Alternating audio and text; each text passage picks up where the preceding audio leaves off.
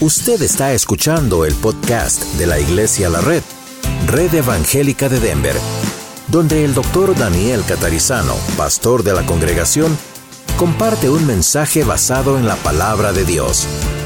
Ahora abra su corazón y permita que en los próximos minutos el Señor le hable y le bendiga. Señor, gracias por este domingo que ha llegado otra vez y estamos juntos como familia celebrando tu palabra, celebrando tu presencia, celebrando la familia de la iglesia y por sobre todas las cosas celebrando que Jesucristo resucitó de los muertos. Gracias por este primer día de la semana que podemos separar para ti y queremos que sea aprovechado por cada uno de nosotros aquí en el norte de una manera maravillosa. Pedimos, Señor, que tú hables a nuestros corazones y que estemos durante todo este tiempo en las clases, en, el servicio, en el mensaje, en los tiempos de break, con los pasillos, siempre, siempre conscientes de que tú estás en nosotros y con nosotros y que en todo queremos glorificarte. Gracias por lo que vas a hacer este día y oramos en tu nombre, en el nombre de Jesús. Amén. Pare, mire y escuche nuestra serie. Hoy vamos a ver la primera parte de lo que hemos llamado Escuche. La siguiente semana vamos a la segunda parte de lo que llamamos Escuche y luego el primer domingo de septiembre, Dios mediante, volvemos a retomar el estudio de la Biblia palabra por palabra o versículo por versículo. Muy bien, tenemos aquí la introducción, dice, escuche, ¿qué significa? Dijimos, sepa dónde vamos. ¿Conoce usted la visión y la misión que Dios nos ha dado? ¿Conoce usted la llamada Gran Comisión? Antes de leer en la Gran Comisión, en Mateo 28, ¿cuántos de ustedes conocen cuál es la visión y la misión de Iglesia La Red? no esperaban la prueba, el test. No que lo digan palabra por palabra, pero más o menos. ¿Se acuerdan que a qué nos ha llamado Dios? Por supuesto, la gran comisión, evangelizar, pero dijimos que nuestra visión no es nuestra, lo que Dios nos ha mandado a hacer es saber quién tiene el micrófono. Mano Rogelio, Esperanza creo que levantó la mano. Alzó la mano, yo sé que levantar para ustedes es otra cosa. La visión es ser, un, ser una iglesia, una red de iglesias. Ajá.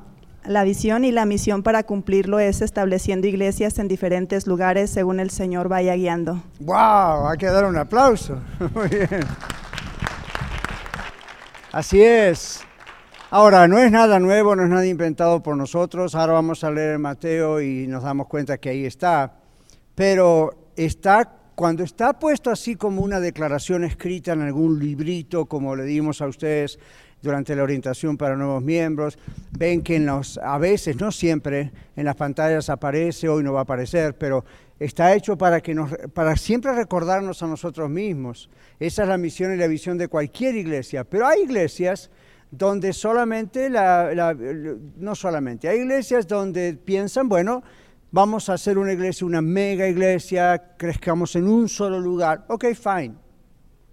Lo que al Señor, entendemos, nos ha dicho a nosotros es justamente multiplicarnos en todas partes de la ciudad alrededores.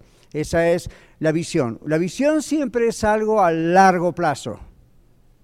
Fíjense que no dice cuántos años ni nada. Yo creo que es hasta que el Señor venga, cuando sea, ¿verdad?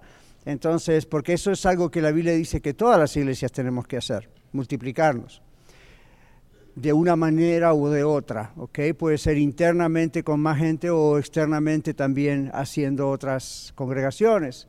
La misión, la visión siempre es algo a largo plazo. La misión siempre es más a corto plazo. No es que se acaba la misión, sino que son los pasos que uno va dando para llegar. Piensen en una escalera.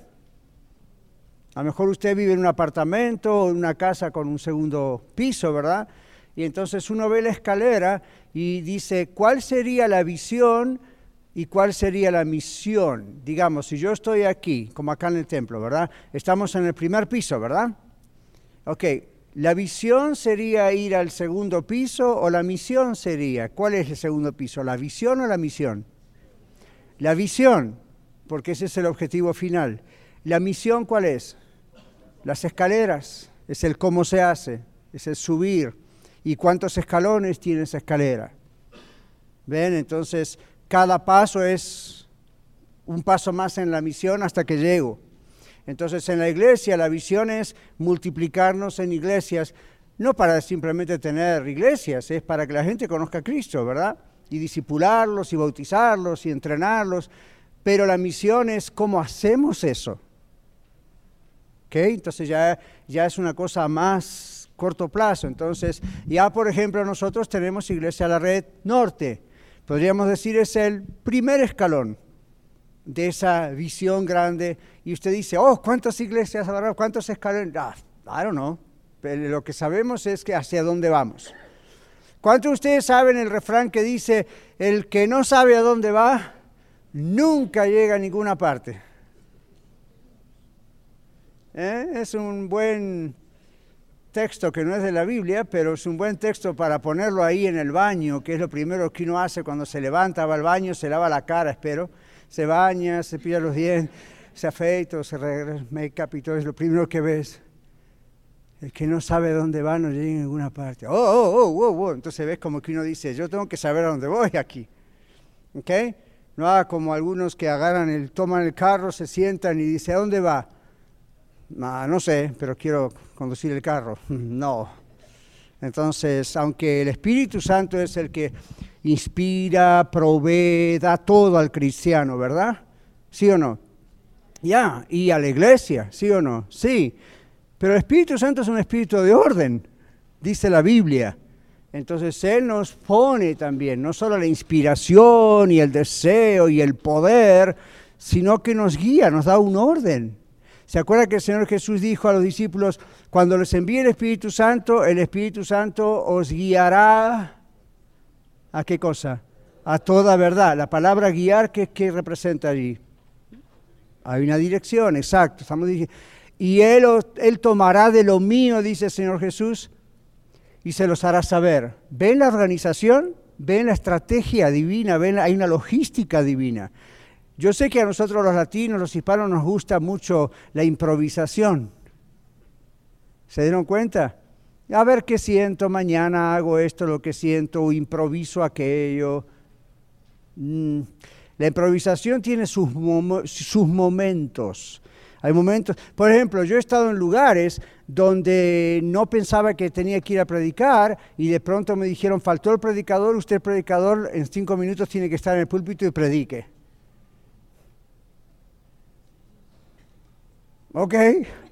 Y usted dice, ah, come pastor, usted es un profesional, lo vino haciendo hace mucho, pero no puedo fiarme de eso. Yo tengo que estar seguro de decir y a ver qué es lo que el Señor quiere que diga y estudiarlo y las formas, por lo menos en cómo yo hago los mensajes. Entonces yo me he sorprendido cuando de pronto el Señor tenía ese plan. Antes de la fundación del mundo ya sabía que iba a pasar esto. Y de repente, ¡boom! Ahí empieza uno y ahí está. Y después dice, wow, salió ordenado como si lo hubiese preparado. Es el Señor. Pero el Señor me enseñó esto, no tome esa experiencia de la improvisación de una vez forzada para decir, ah, a partir de ahora no me preparo, no estudio, no leo la Biblia, y cuando me levante ahí, leo la Biblia y digo, a ver, esto es lo que dice el Señor, el Señor catarizano posiblemente, no el Señor de los cielos. Entonces uno ve la improvisación, tiene sus momentos, pero no es para tomarlo como un estándar. Eso es falta de responsabilidad delante del Señor. En una iglesia, cuando uno hace las cosas como en su hogar, ¿verdad? Si todo está así improvisado y como quien dice a ver qué pasa, entonces uno nunca llega. Nunca se preguntó por qué en ocasiones usted dice, yo pensé que tantos años que estoy en Estados Unidos ya tendría que tener mi casa. Bueno, a veces uno no la puede tener, hay circunstancias que no se dan, o el trabajo no alcanza, o alguien se enferma en la familia y el ahorrito que teníamos se va para aquel lado, es más importante que lo material. Pero en la mayoría de los casos, ¿sabe qué ocurre? La gente no se organiza para eso, no piensa para eso.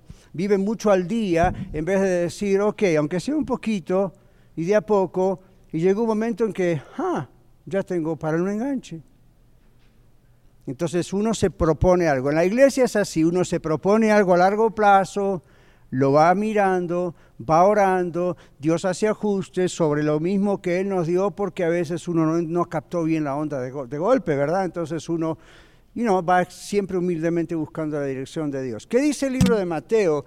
capítulo 28, 16 al 20. A ver, Rogelio, cuando vea una mano al levantarse, vuele hasta ahí. Mateo 28. Más fácil que buscar sofonías. Come on. Mateo 28. Ahí está Dora. Pero los doce discípulos, hermano, perdón, no alcanzo a ver. 28 16 al 20. Ok. ¿Alguien más? A ver. Rogelio, está en comando. Ahí está. Pero los once discípulos se fueron a Galilea, al monte donde Jesús les había ordenado. Y cuando le vieron, le adoraron, pero algunos dudaban. Y Jesús se acercó y les habló diciendo, Toda potestad me es dada en el cielo y en la tierra. Por tanto, id y hacer discípulos a todas las naciones, bautizándolos en el nombre del Padre y del Hijo y del Espíritu Santo, enseñándoles que guarden todas las cosas que os he mandado. Y he aquí yo estoy con vosotros todos los días hasta el fin del mundo. Ok, texto que memorizamos desde niños a veces algunos, pero esa es la visión y la, misión y la visión de una iglesia. Es más que nada la, la visión pero al mismo tiempo contiene la misión, es decir, cómo se hace. Observen el texto si tienen su Biblia abierta, esto es una clase. Jesús dice en el verso 19, por tanto, es decir, porque tengo autoridad para mandarlos, porque yo soy Dios, vayan o id y haced discípulos a todas las naciones. Ahí está la visión. ¿Okay? Si hubiese cortado ahí, está bien, pero ahora les dice cómo se hacen discípulos. ¿Ven? Entonces dice, hay condiciones para ser un discípulo de Cristo. Y aquí dice, bautizándolos en el nombre del Padre, del Hijo y del Espíritu Santo. Segundo, enseñándoles que guarden todas las cosas que os he mandado, esa es la sana doctrina. Tercero, he aquí estoy con vosotros todos los días hasta el fin del mundo. Tranquilos, háganlo, yo les doy poder, yo estoy con ustedes. ¿Ven qué específico? ¿Sí?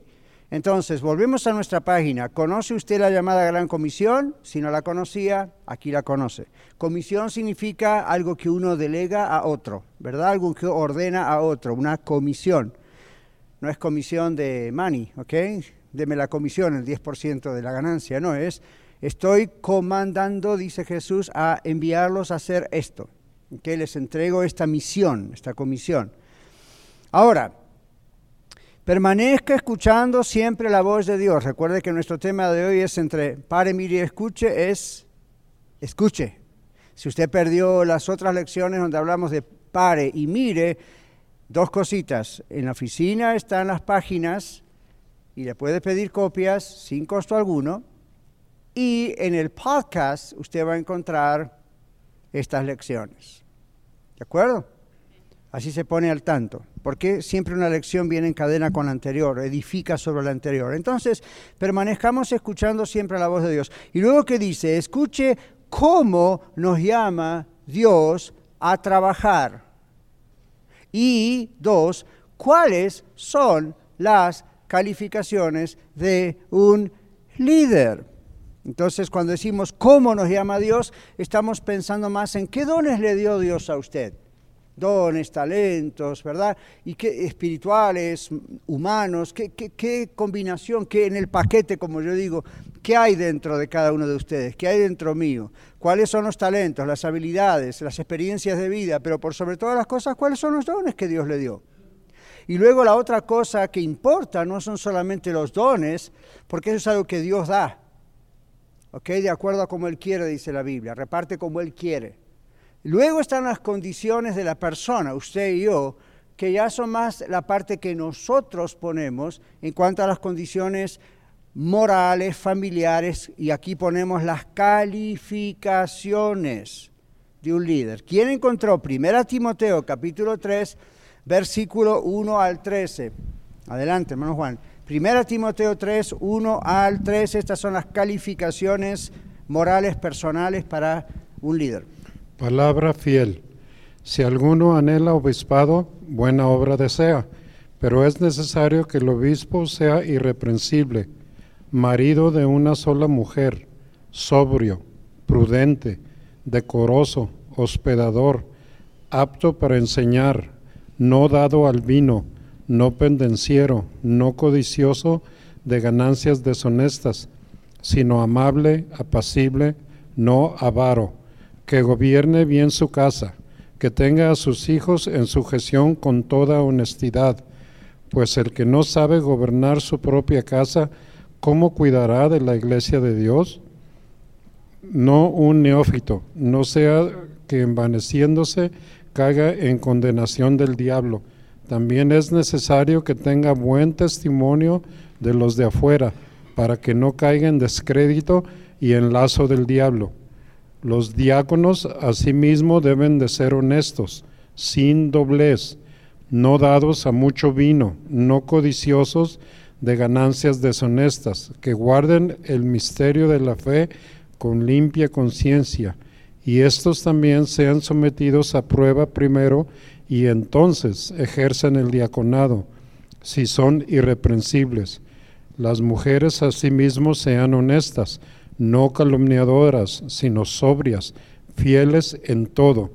Los diáconos sean maridos de una sola mujer y que gobiernen bien sus hijos y sus casas, porque los que ejerzan bien el diaconado ganan para sí un grado honroso y mucha confianza en la fe que es en Cristo Jesús. Gracias. Que dice 1 Timoteo 4, 1 al 5. Sandra pero el Espíritu dice claramente que en los postreros tiempos algunos apostatarán de la fe, escuchando a espíritus engañadores y a doctrinas de demonios, por la hipocresía de mentirosos que, teniendo cauterizada la conciencia, prohibirán casarse y mandarán abstenerse de alimentos que Dios creó para que con acción de gracias participasen de ellos los creyentes y los que han conocido la verdad porque todo lo que Dios creó es bueno y nada es de desecharse si se toma con acción de gracias, porque, la, por, porque por la palabra de Dios y por la oración es santificado. Gracias. ¿Qué dice Tito, capítulo 1, versículo 5 al 9? Y vamos a Angelita. Tito, capítulo 1, bien cerca. Por, esa, por esta causa te dejé en Creta para que corrigiese lo deficiente y establecieses ancianos en cada ciudad, así como yo te mandé. El que, el que fuere irresprensible marido de una sola mujer y tenga hijos creyentes que no sean acusados de disolución ni de rebeldía porque es necesario que el obispo sea irresprensible como administrador de Dios, no soberbio, no iracundo, no dado al vino, no pretenciero, no codicioso de ganancias deshonestas, sino hospedador, amante de lo bueno, sobrio, justo, santo, dueño de sí mismo, retenedor de la palabra, fiel, tal como ha sido enseñada, para que también pueda exhortar con sana enseñanza y convencer a los que contradicen. Gracias. Bueno, observemos estos tres textos. En Timoteo, Pablo habla básicamente de dos formas de liderazgo. Obispos y qué más? Diáconos. Diáconos vemos en Hechos 6. ¿Se acuerdan? Los apóstoles ya no podían con tanta cosa, eran miles de personas y ellos dicen, vamos a coger diáconos. La palabra diáconos viene del griego diáconos o diaconía, que significa servidores. Básicamente son los que aquí trabajan en hospitalidad. Entonces, lo que es servir a los demás en aquellos tiempos era la repartición de lo que se daba a las viudas, que generalmente viudas no menores de 60 años, dice Pablo, se, se, les repartía, ¿verdad? Porque no tenían cómo sostenerse las mujeres en esa época cuando quedaban viudas y entre viudas judías y viudas de los gentiles había cada vez más viudas y había el comentario. Recuerdan la historia más o menos, ¿no es cierto? Ahora, observen, usted dice, bueno, eran pastores, eran personas que nada más tenían que ayudar a los necesitados. Sin embargo, observen los requisitos. Son casi idénticos a de los obispos. ¿Qué eran los obispos? La palabra obispo o episcopo en griego es la palabra que traducimos a veces como poimen en griego, que es la palabra pastor. Y a veces tiene que ver con un pastor de una congregación y otras veces tiene que ver con un pastor de varias congregaciones. Suena parecido a algo que nosotros conocemos, ¿verdad? A mí yo no uso la palabra obispo, ni apóstol, ni esas cosas, porque yo sé que es confuso y todo, pero la idea es, es un pastor, es un líder. Ahora, observe, no tiene aquí requisitos fijos para otros tipos de líderes que conocemos en las iglesias, maestros, líderes de esto, líderes de otro. Yo pienso que es por esto. Dios siempre pone a los líderes como ejemplo. Por eso las exigencias siempre son más grandes para esas personas. Y esto es lo que yo siempre pienso.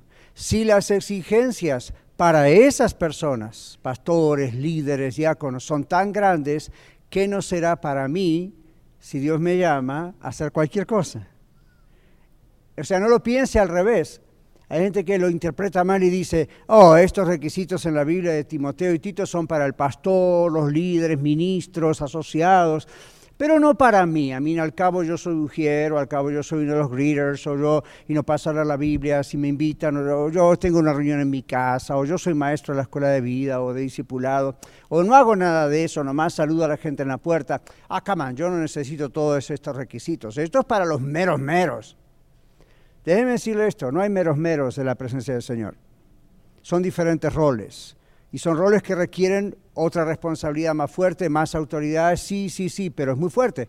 Entonces piénselo de la otra manera. Si Dios requiere esto para esas personas, para todos requiere esto. Con alguna excepción, no. Para todos requiere esto.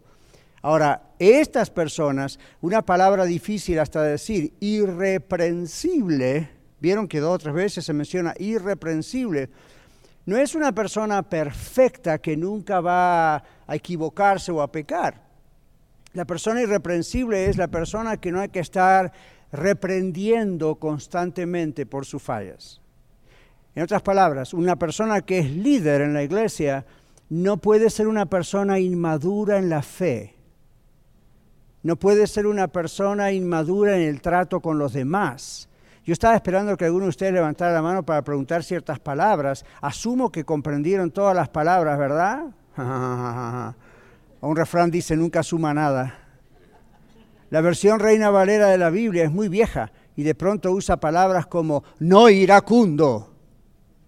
¿Qué es iracundo? Iracundo viene de la palabra ira. Ahora, cuando usted como yo trabajamos con personas constantemente, y las personas no siempre están en su mejor día, como yo tampoco.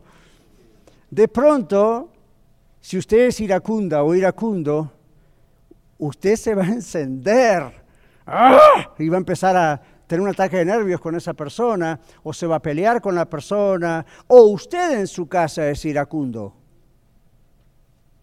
Esa no la esperaban. Usted en su casa, yo en mi casa. Yo no puedo ser pastor de ustedes y andar a los gritos con María, mi esposa.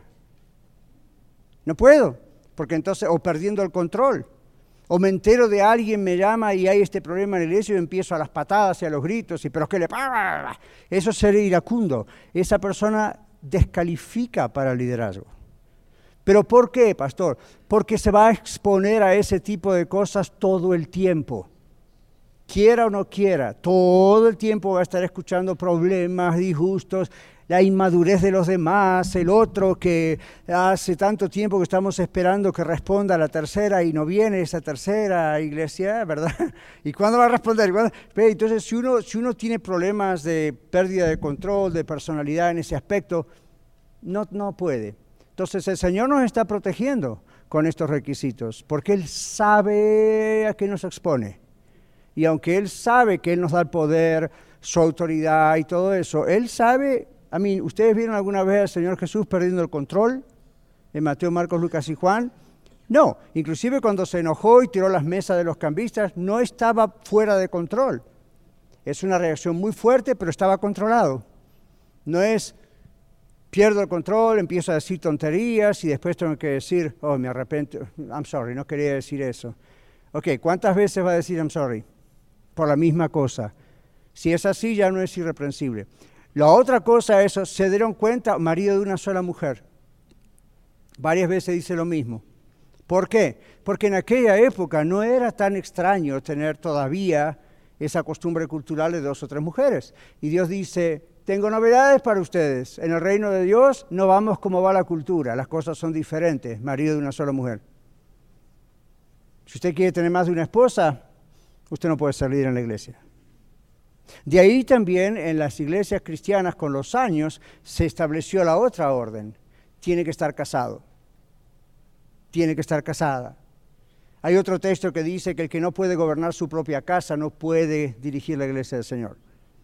Entonces, ven, no es, oh, esta es una ocurrencia de la Iglesia Católica y la heredamos los evangélicos, o esto es una costumbre de los evangélicos y por qué son tan exigentes. La Biblia es exigente en cuanto al liderazgo. Tengo tres preguntas. Tengo a Arasto, tengo a la hermano Blas y tengo a la hermana Jackie.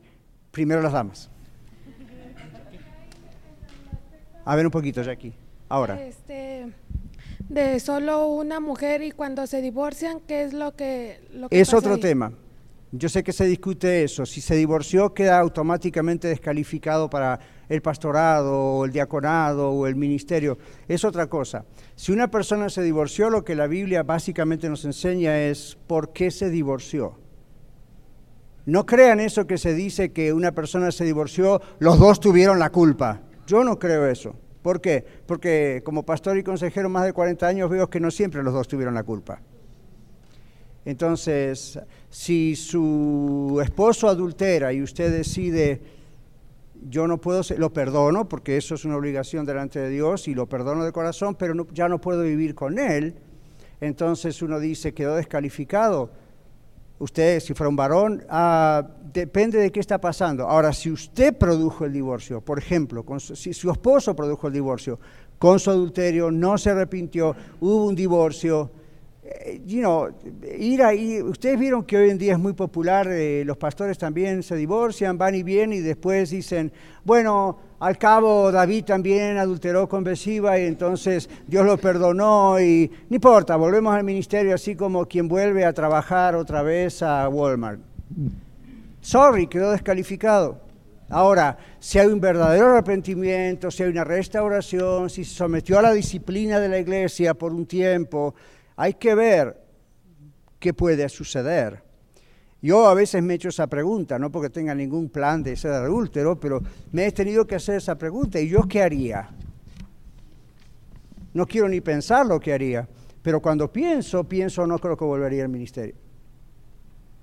Y uno dice, pero ¿y los dones que Dios le dio? La regué. Pero respeto a aquellos que dicen vuelve, especialmente si ha habido un trabajo de restauración. Los pastores cuando caen en adulterio tienen que someterse a la disciplina de la iglesia. La iglesia con sus líderes tiene que decidir cuál es esa disciplina. La disciplina tiene que tener restauración. No es, miren, señálenlo, vamos a tirarle cáscaras de banana, ¿verdad? Para ensuciarlo. No, la idea es, ok, ¿cuál es el trabajo?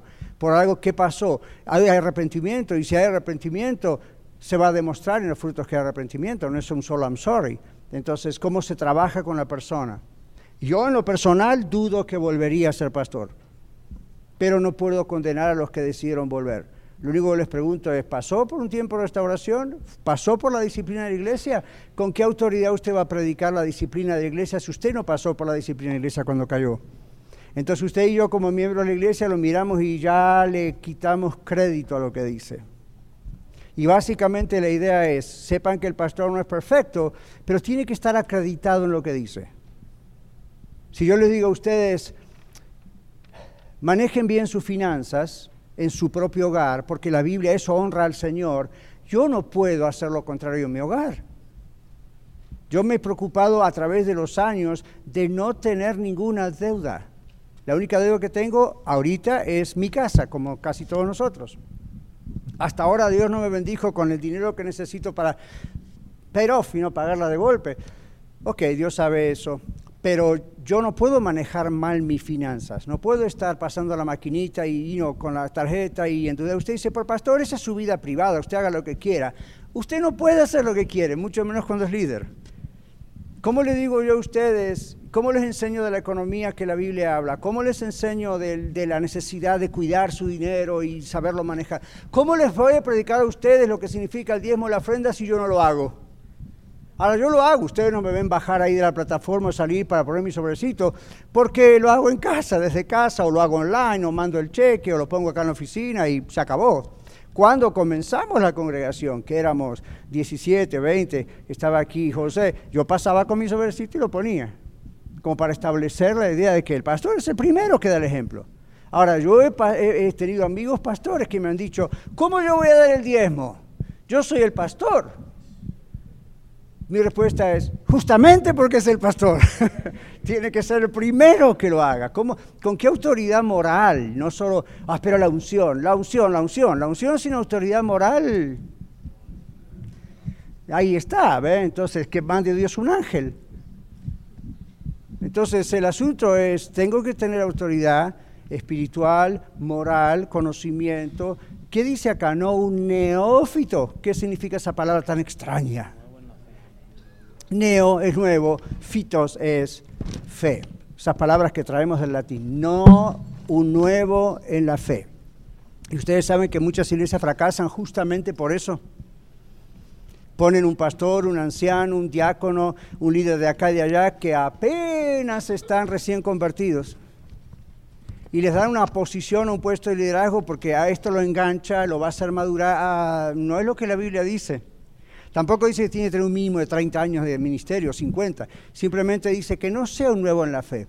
Pero estudiando el caso, nuevo en la fe no es solamente una persona que cronológicamente tiene pocos años en Cristo. Usted puede tener 40 años de cristiano y ser un neófito, un nuevo en la fe. Y usted dice, ¿cómo es posible?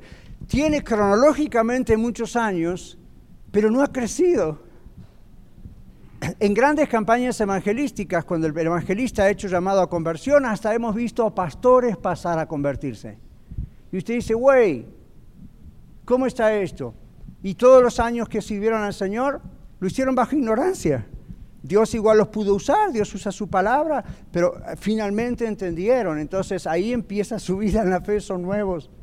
Otros no son nuevos, están seguros de su conversión, han crecido, pero de repente todavía ignoran las escrituras. Son nuevos en la fe, no tienen experiencia. Ahora, el libro de Hebreos dice que debemos, como dijimos el domingo, imitar la fe de nuestros pastores.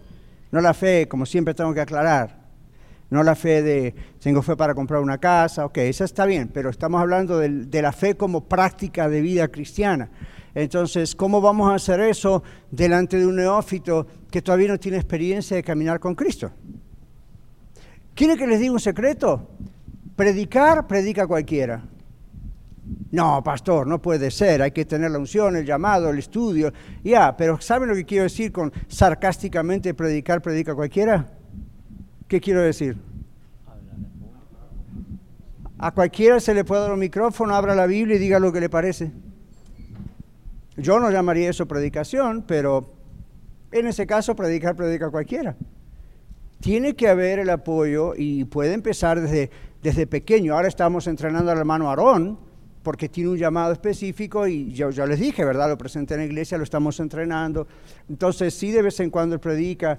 ¿Ustedes se expondrían como se tiene que exponer, exponer él ahora? Y que cuando él predica o yo le doy una lección, después nos sentamos juntos y le digo, esto estuvo mal, esto estuvo bien, esto estuvo mal, así no se dice esto, eso también, esto no es lo que dice la Biblia, esto es lo que... O excelente. Esa es mi tarea. Y me lo han hecho a mí cuando yo crecía en el Señor, pero eso es saludable, eso es bueno. Imagínense en el mundo nosotros le decimos a alguien, suponga que usted dice, estoy trabajando en una carpintería con un serrucho eléctrico, ¿verdad? Una sierra, ¿verdad? Y viene un empleado nuevo que no sabe absolutamente nada de carpintería. ¿Usted lo dejaría al lado de la sierra solito? Diciendo, tiene sentido común, apriete este botón, bájele acá y corte la madera. No. Entonces usted dice, se hace así. Y después cuando el empleado lo hace, usted lo mire y dice, ah, ah, párele así, no. Ahora, imagínese si en el mundo trabajamos así, cuánto más en la obra del Señor. Volvemos a las preguntas, pero no nos vamos a anclar mucho con esto, porque miren todo lo que falta. Hermano Blas tenía una pregunta y aquí hermano Erasto también. No, nomás para entender. ¿Quién tiene el micrófono? Ok. Para entender, para entender Sí, algunas cosas. Cuando dice no dado al tanto vino. no dado al mucho vino. El vino en aquellos años era algo común, porque el agua no estaba filtrada como la tenemos nosotros hoy. Mucha gente moría de disteria o de malaria o de diferentes tipos de cuestiones que vienen en el agua, ustedes saben. No sé si alguna vez se descompusieron del estómago aquí o en otros países, entonces por el tema del agua. Entonces en aquellos años el tema del vino era algo que reemplazaba de alguna manera, especialmente con las comidas, reemplazaba el tema del agua porque no era muy higiénica el agua. No lo miremos con los lentes del 2019. Es una botellita, un dólar y tengo agua. No, era, era como un... Tener agua pura, potable, era casi un lujo en aquellos años. La gente de, de dinero a lo mejor podía llegar a conseguir algo así. Entonces el vino era algo corriente. Yo sé que para nosotros como cristianos es una especie de escándalo pensar así. Y es más, algunos teólogos han tratado de no hablar de ese tema o ponerle la palabra jugo de uva, pero hay un problema con el idioma griego. El idioma griego no dice jugo de uva, dice vino. Y uno dice, ah, el vino de aquellos años no emborrachaba. ¿Por qué hay tantos textos en la Biblia que dice, no mires al vino cuando rojeas, entra suavemente, pero su fin es camino de muerte?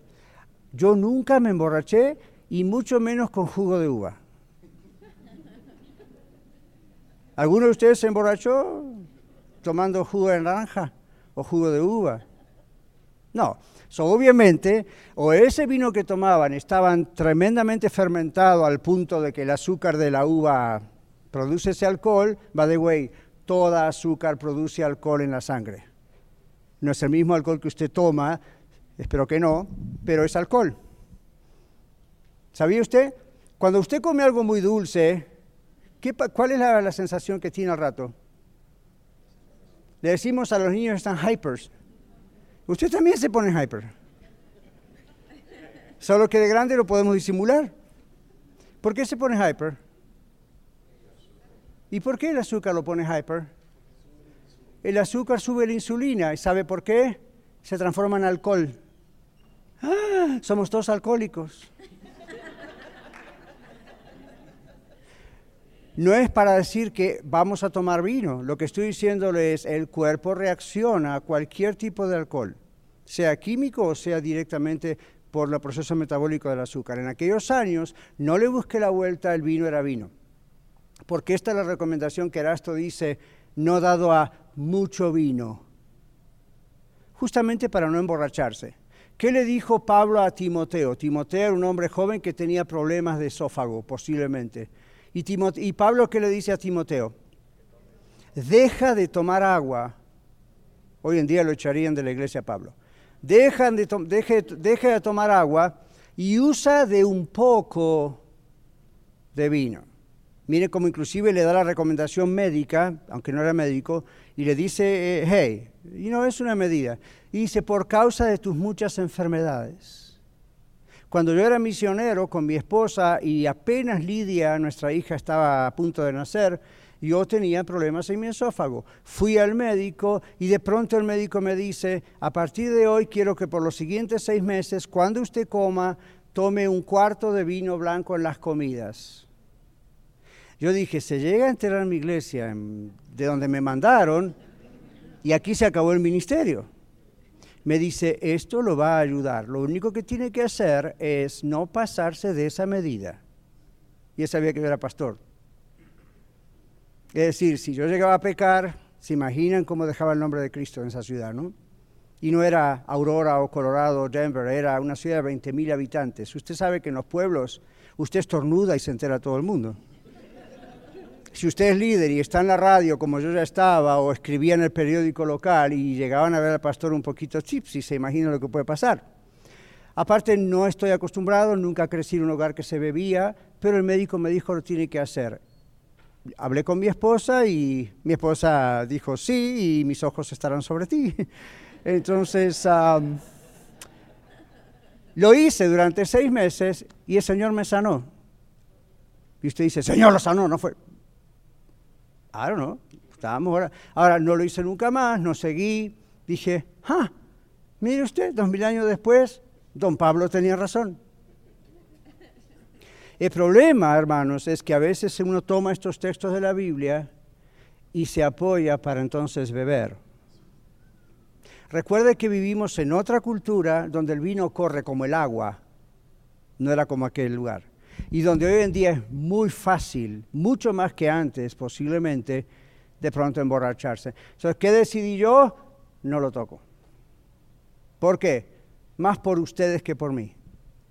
Usted dice, ¿por qué, pastor? Porque el mismo apóstol Pablo que dice de, de cómo tenemos que trabajar en nuestro amor con los demás.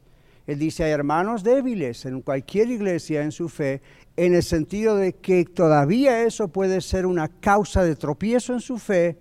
Y si usted dice, pero yo soy libre y no es pecado y lo hago igual, usted no está pensando en esos hermanos, usted está pensando en usted y eso es pecado no pensar en los demás y decir yo me doy el lujo que quiero.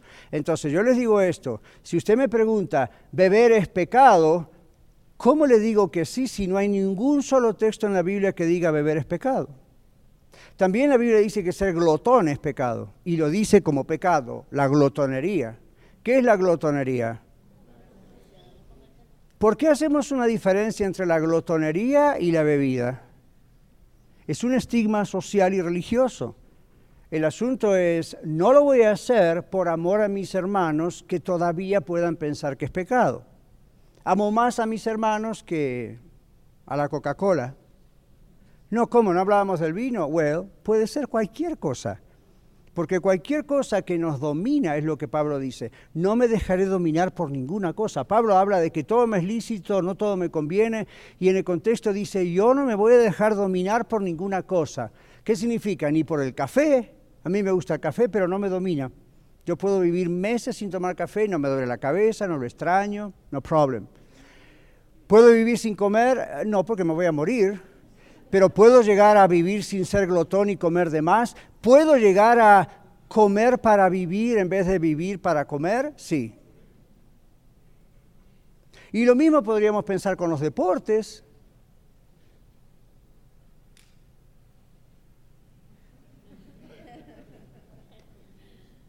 Juegan los broncos. ¿Qué hago? A la misma hora de la reunión. Oh my gosh. Dios proveyó la solución.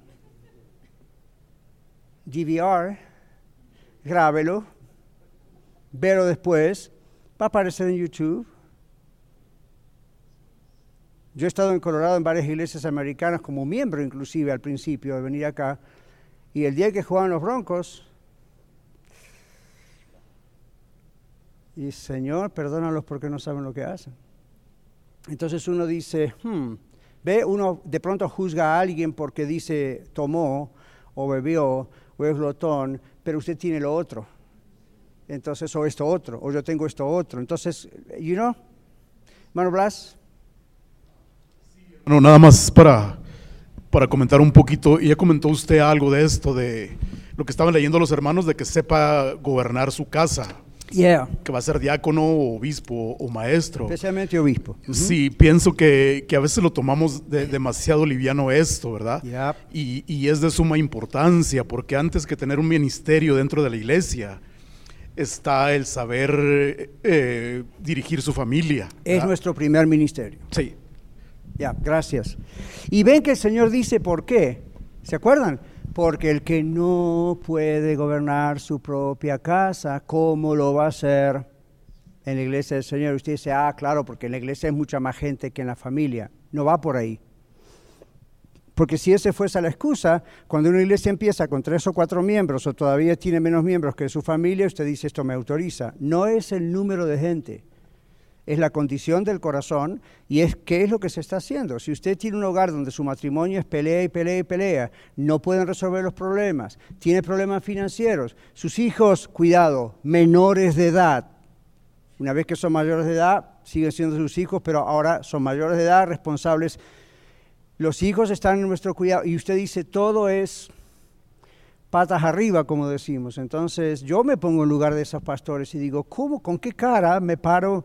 Delante de la congregación y, les digo, tienen que hacer esto. Sí, bueno, es lo que la Biblia dice y Dios va a bendecir su palabra, pero es complicado porque you know, la vida del pastor no es secreta. Entonces usted dice, pero pastor, con estas calificaciones no califica a nadie, ni usted. Entonces uno dice, well, cuando uno es llamado, por eso dice, si alguno anhela obispado, no es que usted va a calificar, a ver dónde está el formulario para ser pastor, déjeme completar, o es diácono, líder de esto y lo otro. La idea es cuando usted se da cuenta que usted tiene una inclinación espiritual, un don espiritual, como ven Aarón, y lo nombro porque lo presenté a la iglesia, ¿no es cierto? Aarón y Kimberly, pastor, entendemos que Dios nos está llamando posiblemente a pastorado. Ok, vamos a mirar estos requisitos. Entonces anhela obispado porque Dios pone ese anhelo en su corazón no porque anhela obispado o pastorado o ministerio de educación o discipulado, hospitalidad o lo que sea, alabanza, porque le gusta, porque tiene talentos. No, lo anhela porque siente que Dios le está diciendo, hijo, hija, esto es lo que voy a prepararte para hacer. Pablo dice, es una grandísima cosa, qué buen deseo, qué buena obra la que desea hacer, es maravilloso, necesitamos obreros y obreras realmente llenos del Espíritu Santo y preparados. Pero, dice Pablo, Aquí van los requisitos delante de Dios. Entonces usted dice, bueno, aquí en uno, dos o tres fallo, empiece a trabajar ahorita para arreglar eso. Entonces en el camino, eso ya está arreglado. Y usted dice, pastor, va a llegar un día donde todo esté absolutamente arreglado. No, siempre va a haber algo más que arreglar. Por ejemplo, yo no creo que soy iracundo, como que me pongo nervioso enseguida dando los gritos, pero yo conozco mi temperamento innato y si no estuviese controlado por el Espíritu Santo, posiblemente sería iracundo. Entonces, lo que uno tiene que decir es, ok, yo reconozco mi tendencia, yo sé que con mi tipo de personalidad y temperamento, si yo no estoy lleno del Espíritu Santo un día, es muy probable que le grite a alguien. Es muy probable que me enoje con alguien. Y usted dice, ¿usted, pastor? Pero nunca lo vimos y espero que nunca me vean. Y espero nunca hacerlo tampoco en mi casa. Pero es un trabajo, es una lucha, es un tengo que depender del Señor. Y otros pastores me han dicho, para mí el problema son mis ojos, hay mujeres muy atractivas en la iglesia y yo estoy casado y yo sé que no puedo adulterar ni con mis ojos. Yo dije, bueno, ese es el punto, hermano, sobre el que tienes que trabajar mucho y depender del Espíritu Santo y entregar eso a Dios todos los días, porque ese es el punto vulnerable. Otros tienen problemas con el manejo del dinero, porque dice aquí, no codicioso de ganancias deshonestas. No dice que no recibe un salario, que la iglesia no lo, ayude, no, dice no codicioso de ganancias deshonestas, no hacer del ministerio un comercio. Luego el hermano Juan leyó la palabra y así se lee, avaro, no avaro, como a veces he escuchado. ¿Dónde está el acento? Pero bueno, es avaro, ¿ok? No un avaro. ¿Qué es una persona avara. No está en griego, está en español. ¿No le gusta dar? ¿Qué le llamaríamos hoy? ¿Devoto del ídolo del codo? Ok. Pero hay muchas maneras de ser avaro. Avaro es querer retener en vez de dar. La persona que no es generosa es avara. ¿ok? Por ejemplo, y no es solamente en dinero. Ahora, ve una persona que está en cualquier tipo de liderazgo, comenzando por el mismo mero pastor, no puede ser una persona avara, no puede ser una persona que ve necesidad y dice, voy a orar por usted. El libro de Santiago dice, si usted simplemente ora y no mueve su fe, su fe es muerta. ¿Recuerdan? Si ven un hermano plano y desnudo. Ok, vamos a seguir adelante. Escuche las instrucciones y prepárese para correr hacia la meta, ¿ok? No se, no se desanime, digan, aquí no califica nadie. Es, ok, Señor, convénceme, por favor, Espíritu Santo, Dios, ¿cuáles son las áreas que todavía están flojitas? ¿O cuáles son las áreas que hay que realmente cambiar? O como yo les dije, ¿cuáles son las áreas donde yo veo potencialmente un problema en mi, forma de ser, en mi personalidad, y esto puede destruir el ministerio? Entonces, ¡pum!, trabajar ahí, trabajar ahí, trabajar ahí. Ahora, ¿qué dice Romanos 10, 13 al 15?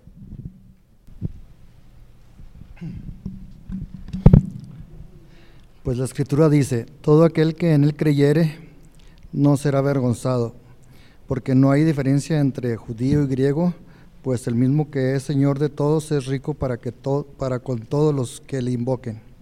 porque todo aquel que le invocare el nombre del Señor será salvo.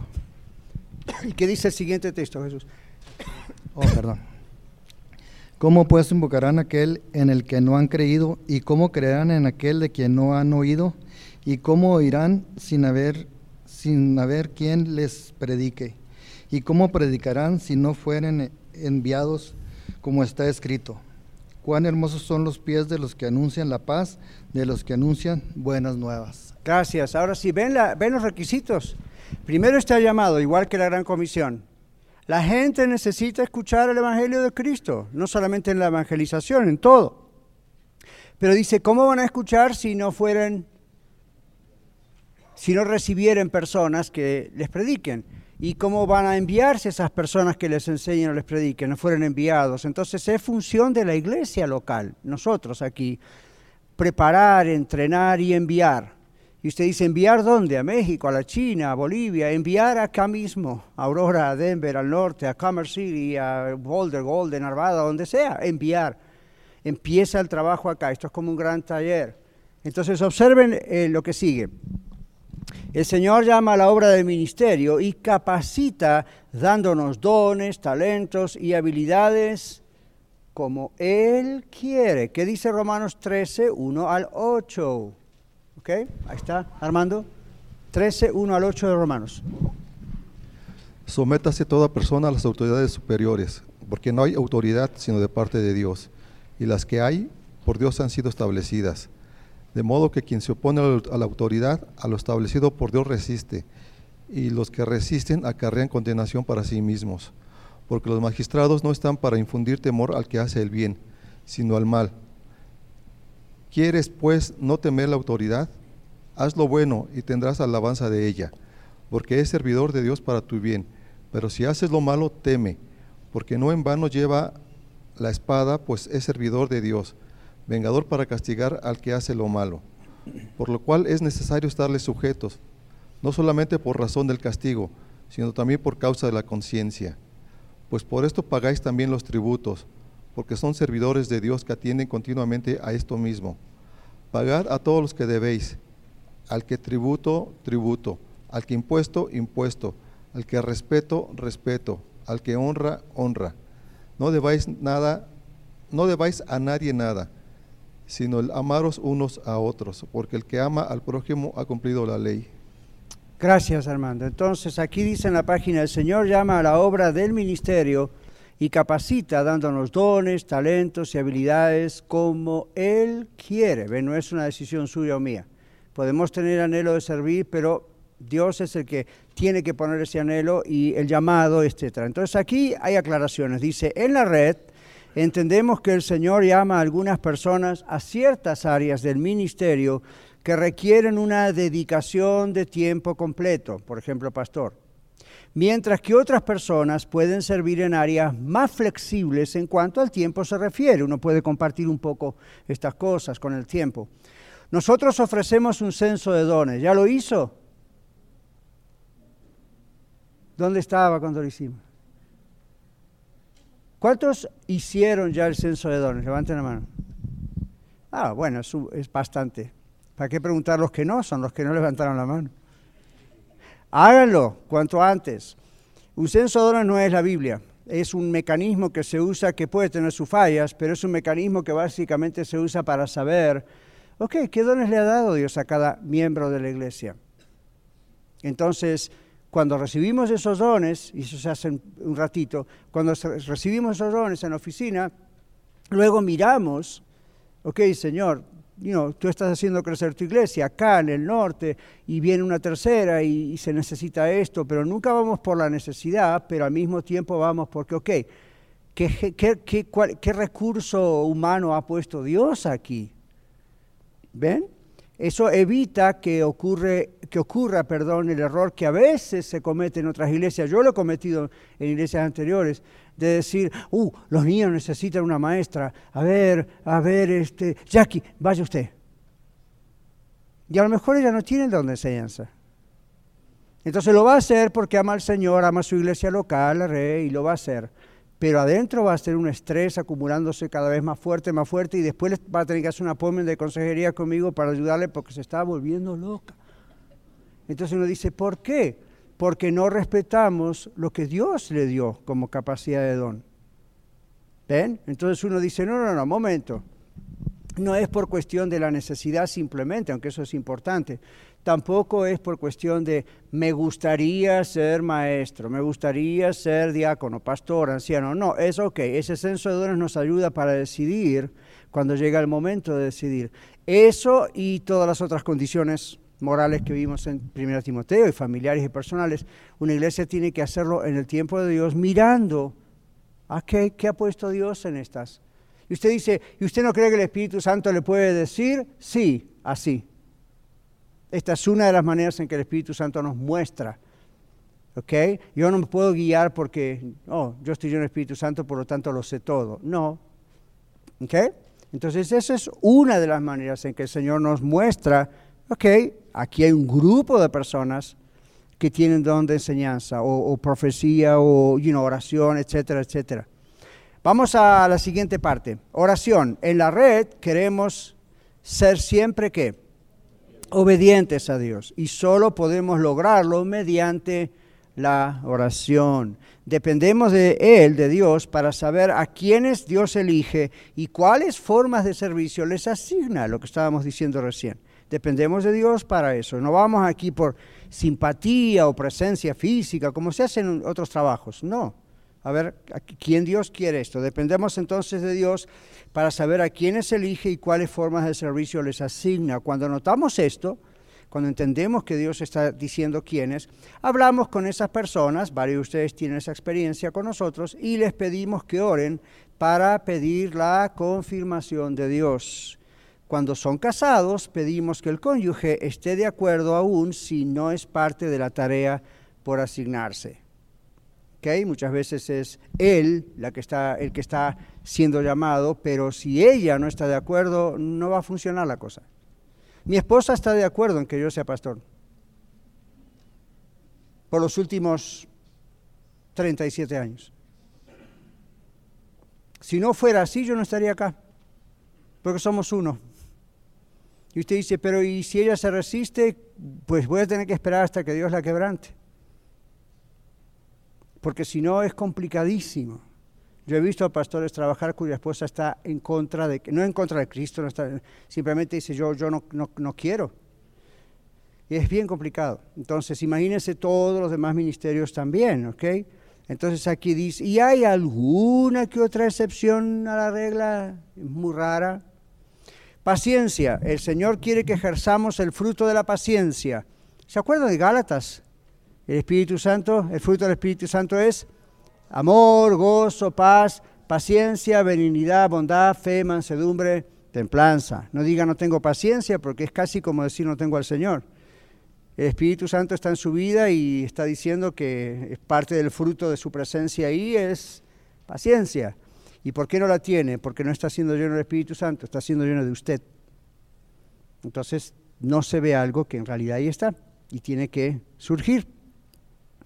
Entonces, aquí dice, el Señor quiere que ejerzamos el fruto de la paciencia. En la red entendemos que Dios no llama a personas para cubrir necesidades, sino porque Él determina qué cosa, los tiempos, las ocasiones, el lugar para servir.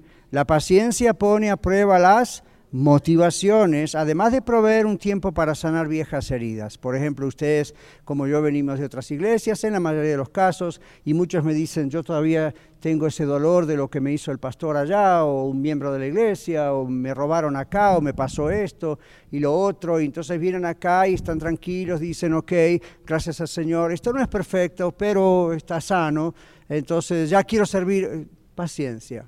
Queremos estar seguros que está sano, que está sana. ¿Sabe por qué? Cuando una herida no está sana y usted se golpea, la herida vuelve otra vez. ¿Se dio cuenta? No está cerrado completamente. Usted cree que sí porque se ve bonito por afuera y de repente algo toca el botón de nuevo y todavía estaba escondido bajo la piel. Entonces, esa es otra cosa. Uno tiene que asegurarse que la persona está bastante sana como para confrontarse con las situaciones que se tiene que confrontar. De repente usted es coordinador o coordinadora de un ministerio aquí en la iglesia y va a tener que coordinar un grupo de personas que tienen sus propias personalidades y problemas y situaciones. Y cualquiera de ellos puede llegar a tocar un botón dentro suyo con una reacción que usted creyó que ya estaba tranquilo y sanado. Hmm. Entonces ve, uno tiene que estar asegurándose que estas cosas ya están bien. Y la otra cosa es las motivaciones. La paciencia prueba las motivaciones. Cuando uno realmente es llamado por Dios para hacer cierta cosa, con el tiempo, si era un entusiasmo, ¿qué pasa con el entusiasmo? Se empieza a diluir. Pero si realmente es del Señor, el tiempo de paciencia, aunque dure años, lo que hace es, en vez de diluir el llamado, cada vez lo hace más fuerte va a llegar como Jeremías fue el que dijo, había dentro mío como un fuego. ¿Ven? Ok, relación con Dios. Todo líder está llamado a ser ejemplo. Los dones, talentos y habilidades son necesarios, pero el testimonio personal, como decíamos recién, es indispensable. La conversión, la ética, la estabilidad familiar, la pureza moral, la mayordomía, etcétera, son requisitos bíblicos para todo líder. Solo se considera para liderazgo a miembros de la iglesia. Y acá lo ponemos como un mínimo de un año. Eso no dice la Biblia, pero nosotros nos hemos dado cuenta que si la persona es constante, si es fiel, si viene siempre, si su mayordomía es constante, si no falta, en un año casi, casi siempre se adaptó a esta nueva familia, ¿verdad? Ya captó la visión, captó la misión, no se queja del estilo de alabanza y oración, ya lo tiene asumido, lo acepta, está bien. Entonces, más o menos pasa un año, con otros puede pasar más, pero es un promedio. Y eso, eso sería no aceptar a un neófito, no me refiero, quizás no es neófito en la fe, quizás viene de otra iglesia y es creyente muchos años y es maduro y todo, pero cuesta hacerse a un nuevo lugar. Entonces vamos a darle tiempo hasta que, ok, ya, ya está encajando. Entrenamiento, duración y las congregaciones. En cuanto al entrenamiento, ¿qué hacemos en la red? Los obreros en todas las áreas del ministerio reciben una descripción de trabajo en su momento, además de entrenamiento para ejercer sus funciones con excelencia y en armonía con otros siervos de la iglesia. ¿Okay? Entonces, tenemos, por ejemplo, en octubre los retiros de líderes. Este año va a ser el tercero que tenemos. Ahí estamos viernes y sábado trabajando y trabajando y trabajando y trabajando en muchas cosas. Durante el año los líderes nos reunimos en ocasiones y no solamente estábamos viendo la cuestión de la logística, el trabajo, pero también estamos asegurándonos que estamos todos bien entre nosotros y delante del Señor y cosas así. La duración, todos los obreros sirven durante un año, hasta el año pasado eran dos. Ahora tenemos durante un año, por ejemplo, ahora van a empezar en septiembre, de septiembre hasta septiembre del 2020. Luego se hace una evaluación de su servicio y se, renueva, se ajusta o se cambia el lugar de servicio según sea necesario y de acuerdo al desarrollo y crecimiento de la iglesia. Uno puede llegar a pedir que tomen un sabático. ¿Saben lo que es un sabático? Rapidito, ¿alguien se acuerda lo que es un sabático en el Antiguo Testamento? Cada 50 años dejaban, trabajar, dejaban la tierra, otros eran cada 7 años. Saben de qué hablamos, ¿verdad? En el Antiguo Testamento aparece la idea del sabático, es como un tiempo de descanso, pero no es retiro, jubilación, es, es un tiempo proactivo de descanso, donde uno cesa de las actividades para hacer otro tipo de actividades. Orar, estudiar la Biblia, sanar, y no sanar los golpes que recibió ese año, en el ministerio. Entonces acá hacemos a veces así, aunque somos muy nuevos todavía como iglesia, pero y no de repente decimos a un líder, espere un año, haga otra cosa, vamos a hacer que no esté activo en esto, pero, you know, ok, eso es sano, eso es sano. Ahora, si usted lo toma y se ofende porque lo sacaron de una cosa, apóymense en consejería, porque ahí hay un problema más grande atrás, ok. Espero que no tengamos que hacerlo, pero sí hay que hacerlo. Duración, entonces. Por último, las congregaciones. Todas nuestras congregaciones necesitarán obreros en diversas áreas. De a poco, ¿verdad? Hoy tenemos la red Aurora y la red Norte. En el tiempo de Dios iremos abriendo otras congregaciones. Esa es nuestra misión, esa es la visión. Ore mucho.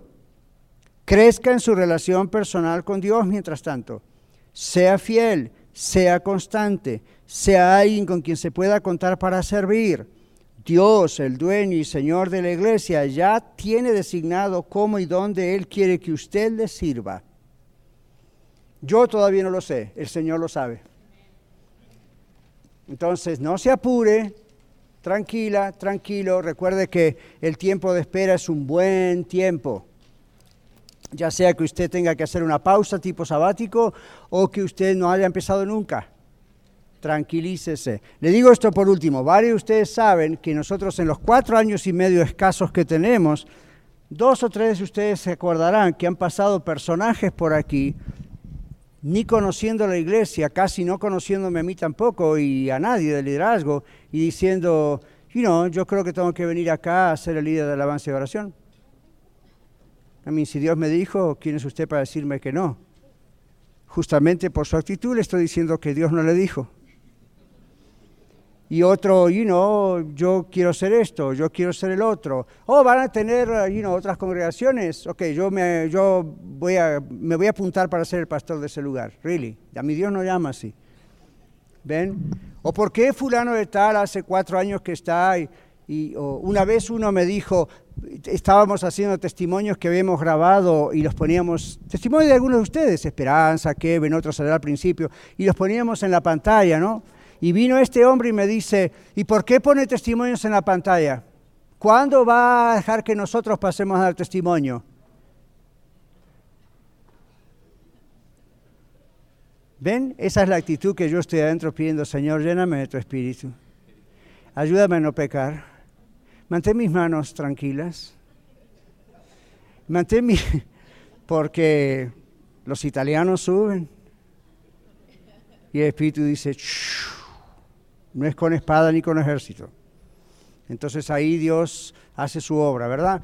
Pero ven, ustedes como líderes en el futuro van a encontrar personajes así, que de repente los, descolocan, los desubican. Usted dice, esto no estaba en mi descripción de trabajo.